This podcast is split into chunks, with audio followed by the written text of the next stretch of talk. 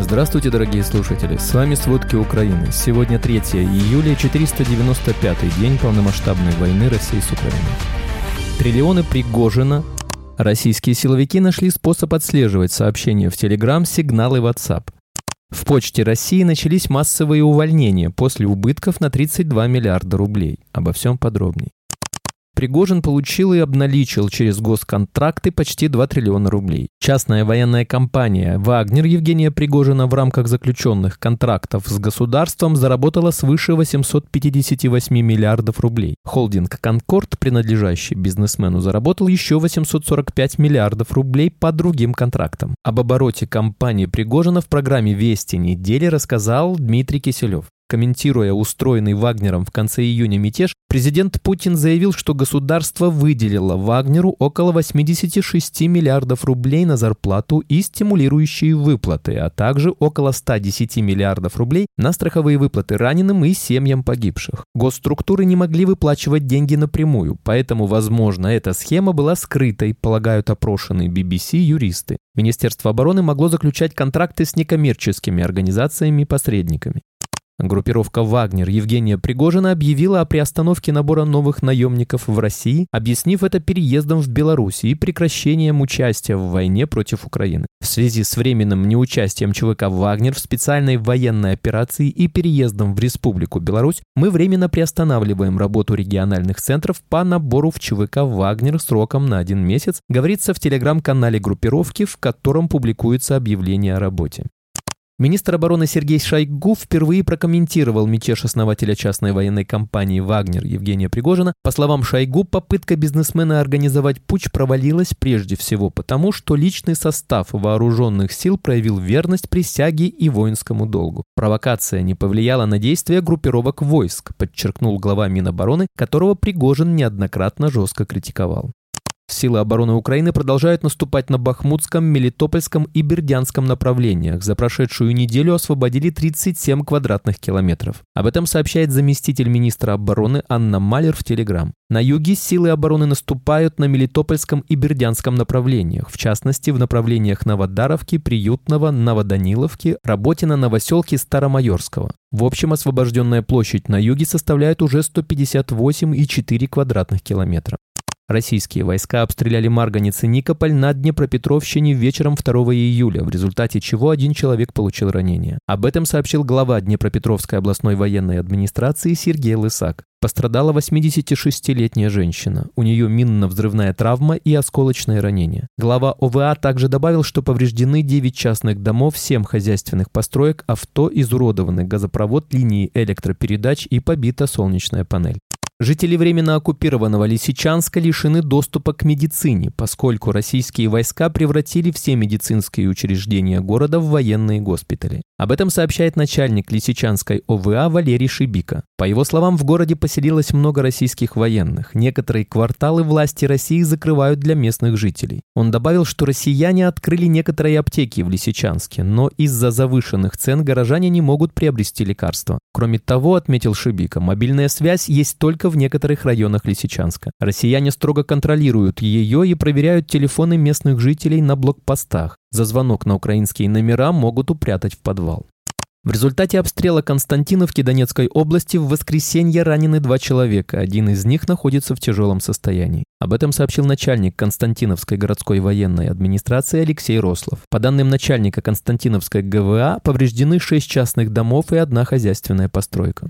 Российские войска днем 2 июля обстреляли жилые кварталы Херсона, несколько человек ранены. Из-за обстрела ранения ног получил 50-летний мужчина. Под огнем оказалась аптека и заведение общественного питания. После этого власти сообщили, что россияне обстреляли многоэтажку в Херсоне, из-за чего двое мирных людей ранены. Их госпитализировали в больницу. Позже в офисе генпрокурора отметили, что в результате обстрела Херсона по меньшей мере четверо горожан получили ранения, двое из которых из-за прицельного удара по многоэтажке. Вследствие подрыва россиянами Каховской ГЭС и затопления 12 кладбищ, скотомогильника, биотермической ямы на временно оккупированных территориях Херсонской области может возникнуть эпидемия. Такую информацию передает Центр национального сопротивления Украины со ссылкой на данные внутренних документов российской администрации Херсонской области. В воскресенье российские войска нанесли по Украине 11 ракетных ударов и применили 8 шахедов. Также нанесли 40 авиационных ударов и около 30 обстрелов из РСЗО. Кроме того, войска России нанесли 40 авиационных ударов и совершили около 30 обстрелов из реактивных систем залпового огня по позициям украинских войск и населенным пунктам. Кроме разрушения гражданской инфраструктуры, пострадали и мирные люди. Вероятность нанесения ракетных и авиационных ударов по всей территории Украины остается высокой. В Приморско-Ахтарске в Краснодарском крае России возле военного аэродрома произошел взрыв, на месте которого образовалась воронка. Об этом сообщает «Медуза» со ссылкой на ряд российских СМИ и телеграм-каналов. Портал 93.ru пишет, что около 16.00 жители Приморска-Ахтарска сообщили о громком взрыве, после которого в небо поднялся столб черного дыма. По данным портала, взрыв произошел в районе военного аэродрома. Телеграм-канал «База» публикует фото воронки, которая образовалась, как утверждается, в результате взрыва. По данным базы, размер воронки около 10 метров в диаметре и около 4 метров в глубину. Телеграм-канал Mash утверждает, что в Приморско-Ахтарске системы ПВО сбили ракету, которая якобы пыталась атаковать склад ГСМ на территории военного аэродрома. Другие источники пока это не подтверждали. Губернатор региона Вениамин Кондратьев сообщил, что жертв и пострадавших нет. Мэр Мелитополя Иван Федоров рассказал, что в субботу вечером весь город слышал громкий взрыв в районе военной базы россиян. Взрыв произошел на севере города вблизи поселка Семеновка, где россияне захватили ферму, и там у них была расположена одна из военных баз. Кроме того, Федоров заявил, что на территории бывшего детского санатория Мелитополя россияне установили крематорий, где сжигают своих воинов. Правительство нейтральной Австрии решило, что страна присоединится к европейской инициативе «Небесный щит» программе по защите воздушного пространства, начатой Германией. Об этом заявил канцлер Австрии Карл Нигамер. Переговоры о присоединении в настоящее время продолжаются, сообщили в Министерстве обороны страны. Австрия станет первой страной, не являющейся членом НАТО, которая присоединится к этой инициативе.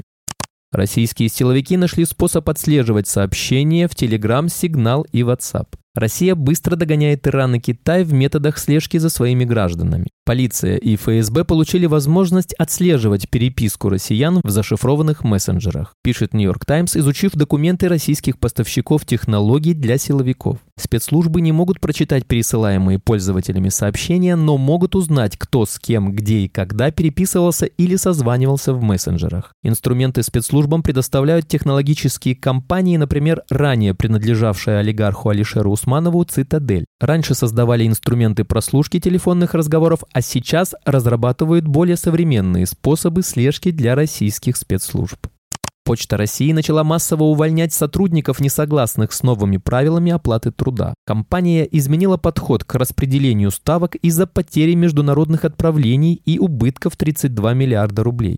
Ситуация в разных регионах разная, в некоторых она усугубляется перегибами на местах, где сотрудников начали сокращать, если они не соглашаются на понижение зарплаты, рассказал коммерсанту источник на рынке экспресс-доставки. Без прямой государственной поддержки компании будет сложно справиться с ситуацией, но механизм ее прямого субсидирования отменили еще в 2014 году. Поэтому участников рынка электронной коммерции могут обязать отчислять средства на компенсацию работы Почты России, считает источник на рынке экспресс-доставки. О проработке такой возможности в апреле говорил глава Минцифры Максут Шадаев. Спасибо, это были все главные новости о войне России с Украиной к этому часу. Помните, правда существует, а мы стараемся сделать ее доступной. Если вам нравится то, что мы делаем, пожалуйста, поделитесь этим подкастом с друзьями в России. Также, если вы хотели бы помочь нам делать материалы еще более качественными, пожалуйста, оставляйте фидбэк. Это очень важно для нас и для распространения правдивой информации. До встречи.